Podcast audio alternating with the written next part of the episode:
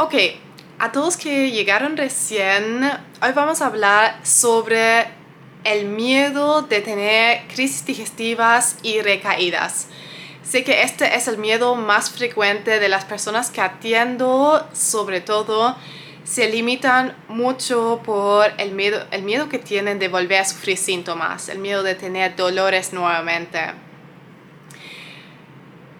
¿Cómo me, yo soy coach en nutrición holística, atiendo a pacientes con enfermedades digestivas, entonces veo eso diariamente. Ese susto porque los síntomas parecen ser incontrolables y parecen llegar de la nada. Entonces, hoy quiero presentarles algunas herramientas que pueden tomar porque realmente no debemos tener tanta ansiedad al respecto. Eso es algo que se genera más en la mente y muchas veces no tiene que ver lo que está pasando actualmente, sino que es una ansiedad que se está generando. Entonces, esa ansiedad de tener dolores, de tener síntomas, de tener recaídas, especialmente si eh, estamos sin saber aún cómo gestionar nuestra condición, nos pueden limitar en muchas cosas, nos pueden limitar en tomar decisiones simples, en las comidas. Hola Gladys. Sé que muchas veces los pacientes se limitan especialmente con la alimentación también porque tienen miedo de tener dolores.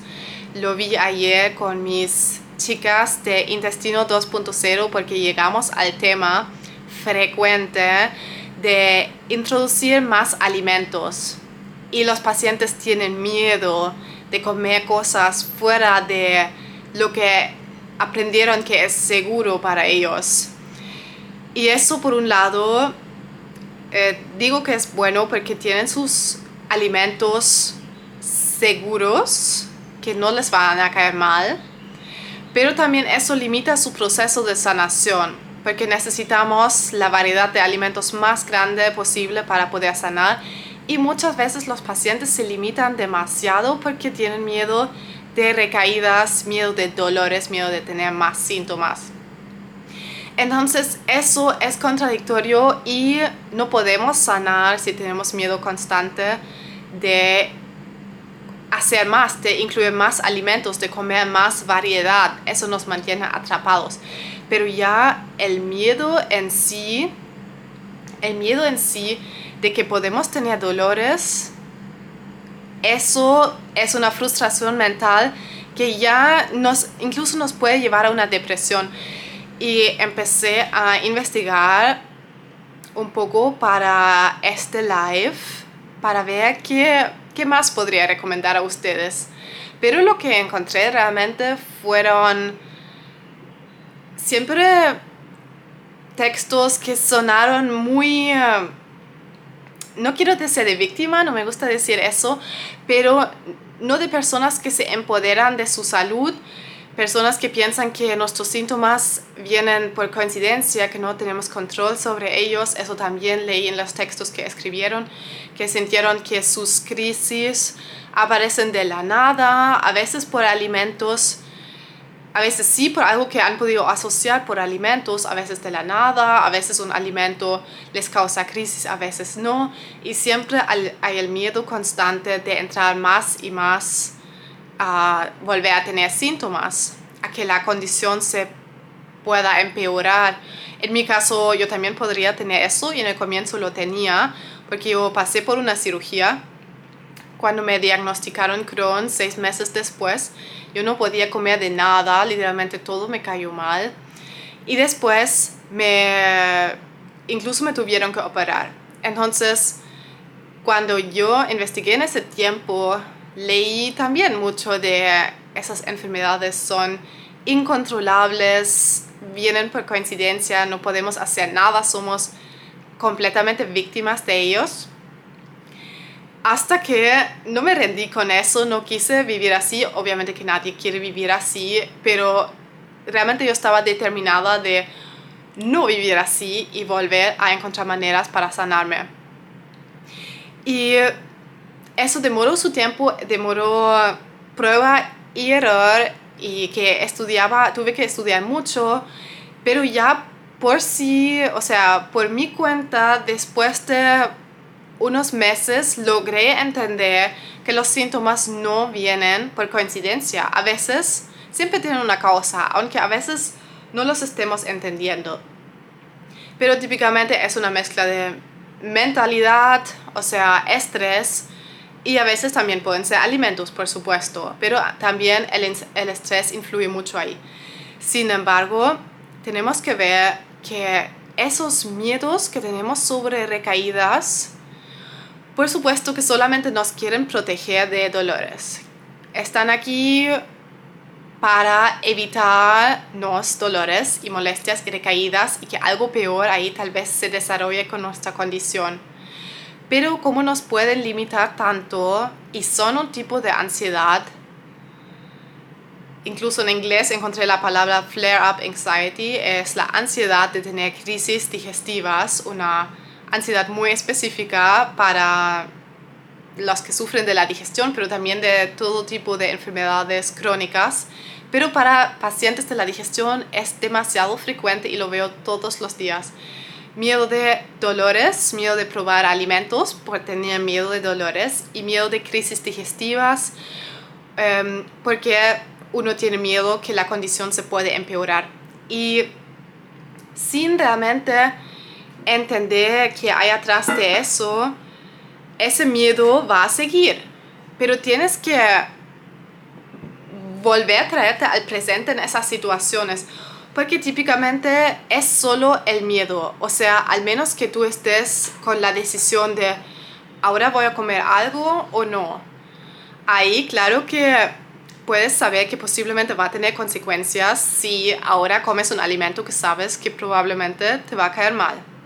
Pero si esa ansiedad llega de la nada, y sé que típicamente es así también en mi propio caso, que de repente uno siente un pequeño dolor y empieza a tener muchísimo miedo de recaídas, de volver a lo mal que uno estaba antes. En mi caso, el miedo de tener cirugías nuevamente. Así que sobre eso voy a hablar en un rato. Pero en esos momentos que nos llega esa ansiedad, es importante también no empujarla para el lado, sino que verla y permitirnos sentirla porque viene para protegernos. Pero al mismo tiempo tenemos que ver en este momento, en el, en el presente. Y podemos escoger, en el ejemplo de comida, por ejemplo, voy a comer esa comida que no sé cómo me va a caer. Y lo puedes hacer, no digo que no lo puedes hacer. Pero tú tienes la, el poder de escoger primero, pero después también traerte al aquí y ahora y decir aquí y ahora estoy bien. Esta ansiedad muchas veces es principalmente mental, es una ansiedad, es un eh, viene de aquí, no es algo que, que ya existe. Entonces, sé que la ansiedad muchas veces no se va sin hacer los otros pasos que les voy a mostrar pero primeramente tienes que recordarte que esto es ahora algo que está en tu mente y traerte de vuelta al aquí y ahora. Y respirar, practicar autocuidado, eso no debemos olvidar, encontrar equilibrio, súper importante. Y es importante que tengas una caja de herramientas también. Porque esa ansiedad viene cuando no estemos preparados para el peor caso. Y cuando sepamos exactamente cómo gestionar nuestros síntomas y tengamos las herramientas para prevenir los síntomas antes que se tengan que empeorar, así lo hago, por ejemplo, en mi caso, desde hace 7 años, desde que estoy sin problemas con mi Crohn, siempre teniendo las herramientas y el conocimiento de qué pasa si algo ahora se está empeorando. Y esas herramientas para eliminar rápidamente síntomas digestivos. Bueno, sobre eso hablo un montón en mi Instagram. Son las herramientas que a ti te estén sirviendo, remedios, pueden ser infusiones, pueden ser masajes abdominales, a mí me encantan, son muy efectivas. Son pueden ser medidas de autocuidado, descansar, para que vuelves a la calma, al presente. Si es que ya se están mostrando síntomas, ¿cierto? Esas son medidas para cuando ya estés teniendo un poco de síntomas. Para también quitarte el miedo de no poder hacer nada, porque podemos, siempre tenemos el poder de hacer algo. Siempre, lo, siempre podemos. Pero tienes que tener tu variedad de medidas y tienes que saber por qué se causan tus síntomas.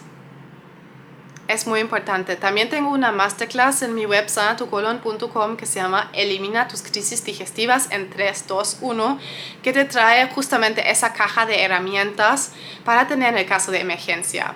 Así que eso también te lo recomiendo porque si no, tu miedo va a crecer más y más y más. ¿Qué pasa?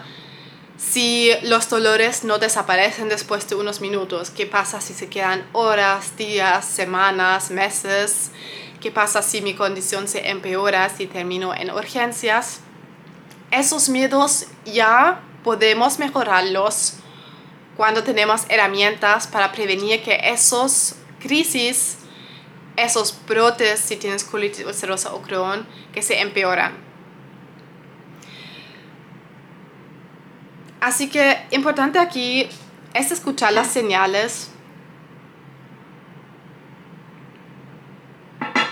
Es importante escuchar las señales de tu, de tu cuerpo. Y si ya te empieza a mostrar pequeños síntomas que te pueden indicar un nuevo brote, ahí tienes que tomar esas medidas de emergencia, tus medidas, tus herramientas que a ti te alivian tu digestión ya que sean infusiones, dormir una siesta, hacerte un masaje abdominal, aplicar calor en la zona abdominal. Ahí todas esas herramientas las puedes traer. Y después es importante comprender los síntomas. Tenemos que comprender los síntomas y comprender que no llegan de la nada, ya no estamos hablando tanto de ansiedad, o sea, también eso aplica para la ansiedad, que la ansiedad siempre quiere protegernos, pero también los síntomas digestivos siempre quieren protegernos y son un aviso que algo hemos hecho que no ha sido bien para nosotros. Tal vez alguna comida, tal vez nos hayamos sobrecargados. Entonces, lo que quiero decir con esto aunque suena extraño y tal vez difícil, tenemos que perder el miedo de los síntomas porque los síntomas son nuestro gran maestro y nos enseñan cuando algo no está funcionando. Y cuando no tenemos síntomas es porque ahí estamos haciendo todo bien y el cuerpo no tiene razón para mandarnos dolores. Así que es esencial eso de comprender los síntomas entender que vienen siempre por lógica. Si no entendiste eso todavía, entonces quédate por aquí en mi perfil, en mi mundo, porque los síntomas siempre vienen con lógica, siempre, siempre, siempre tienen una causa, tienen una razón y cuando eliminamos esa causa, los síntomas pueden desaparecer. Y eso requiere un trabajo a veces estratégico, a veces no lo vemos. Yo veo que muchos pacientes no lo ven. Por eso en mi consultoría mi trabajo es eso, ver, hacerlos ver qué causa sus síntomas para que después puedan irse cuando estemos empezando a cumplirnos las necesidades de nuestro cuerpo que hoy no estamos cumpliendo. Y eso abarca todo tu estilo de vida. Eso no solamente es la alimentación. Porque muchas personas creen que yo les voy a dar alguna dieta extraña que les voy a sanar, eh, que les va a sanar. Algo que nunca antes han escuchado. Pero no, eso no hago y eso no existe. Porque si existiría, todos ya estaríamos sanos. Pero no. Así que tienes que ver más allá comprender tus síntomas, sacar también tu aprendizaje de los síntomas, porque los síntomas no solo son unos dolores extraños, sino que quieren que nos movemos a la acción y hacer cambios. Y si no hacemos cambios, si no tratamos de entenderlos y empujamos los síntomas siempre más y más y más, no, no vamos a dejar de sufrir síntomas, así de simple. Y si nuestras condiciones se pueden empeorar, si te puede dar más intolerancia, si te puede dar muchísimos dolores, te pueden pasar en mi caso, por ejemplo, me podrían pasar cosas muy feas. Podría llegar al hospital, podría terminar ostomizada. Eso no lo quiero, por lo tanto mis síntomas me mueven a la acción. Pero eso solamente pasa cuando comprendemos nuestros síntomas. Solamente ahí eso puede pasar. Y después, la importancia o sea, lo importante es desarrollar una estrategia para prevenir los síntomas, ¿cierto? Todo esto se basa, se basa en entender que no somos víctimas de nuestras situaciones. Se trata también de tomar responsabilidad para nuestra salud y buscar soluciones. Si necesitas buscarte ayuda, hazlo. Yo también estoy aquí con mi consultoría si entras a mi página sanatucolon.com, puedes agendar tu sesión porque ahí hacemos todo eso, tomamos esas medidas. Yo te ayudo a ver qué ha pasado y qué es necesario para que tu cuerpo vuelva a su calma. Y eso a los pacientes ya les quita el miedo de recaídas porque se dan cuenta que tienen el control de sus síntomas, que no, eso no pasa por coincidencia. Y eso, la verdad, es porque hoy, por ejemplo, de síntomas no tengo nada de miedo. Y cuando me aparece un síntoma, yo estoy así de rápido para identificar la causa que ha sido para poder prevenirlo la próxima vez. Y si no puedo prevenirlo la próxima vez, acepto y trato de cambiar las circunstancias o entender que fue una cosa única que no es probable que volverá a ocurrir pronto. Pero si aún no estás ahí, necesitas tu caja de herramientas y necesitas una estrategia para prevenir tus síntomas, para comprender tus síntomas y prevenirlos. Porque la meta no es empezar a sufrirlos y después tomar un remedio rápido, sino que la meta es que no tengan que aparecer en primer lugar. Solamente ahí vas a estar libre de síntomas, o sea, también puedes hacerlo de otra manera y solo tomar remedios, pero ahí vas a volver a sufrir síntomas y vas a volver a pensar, ¿qué fue esta vez que me causó inflamación? Nuevamente tengo dolores, rápido, rápido, la infusión de cúrcuma. Así no quiero que viven. Pueden empezar así, pero al final necesitamos una estructura con la que comprendemos la lógica de los síntomas y después, mucho más importante, fortalecer el intestino para que pueda ponerse mucho más resistente a todo lo que estén llegando, el estrés, si te da síntomas por estrés, los alimentos, si hoy muchos alimentos te caen mal. Así que eso sería como el conjunto, porque detrás de esa ansiedad hay mucho más. Hola, a la República Dominicana, qué bien.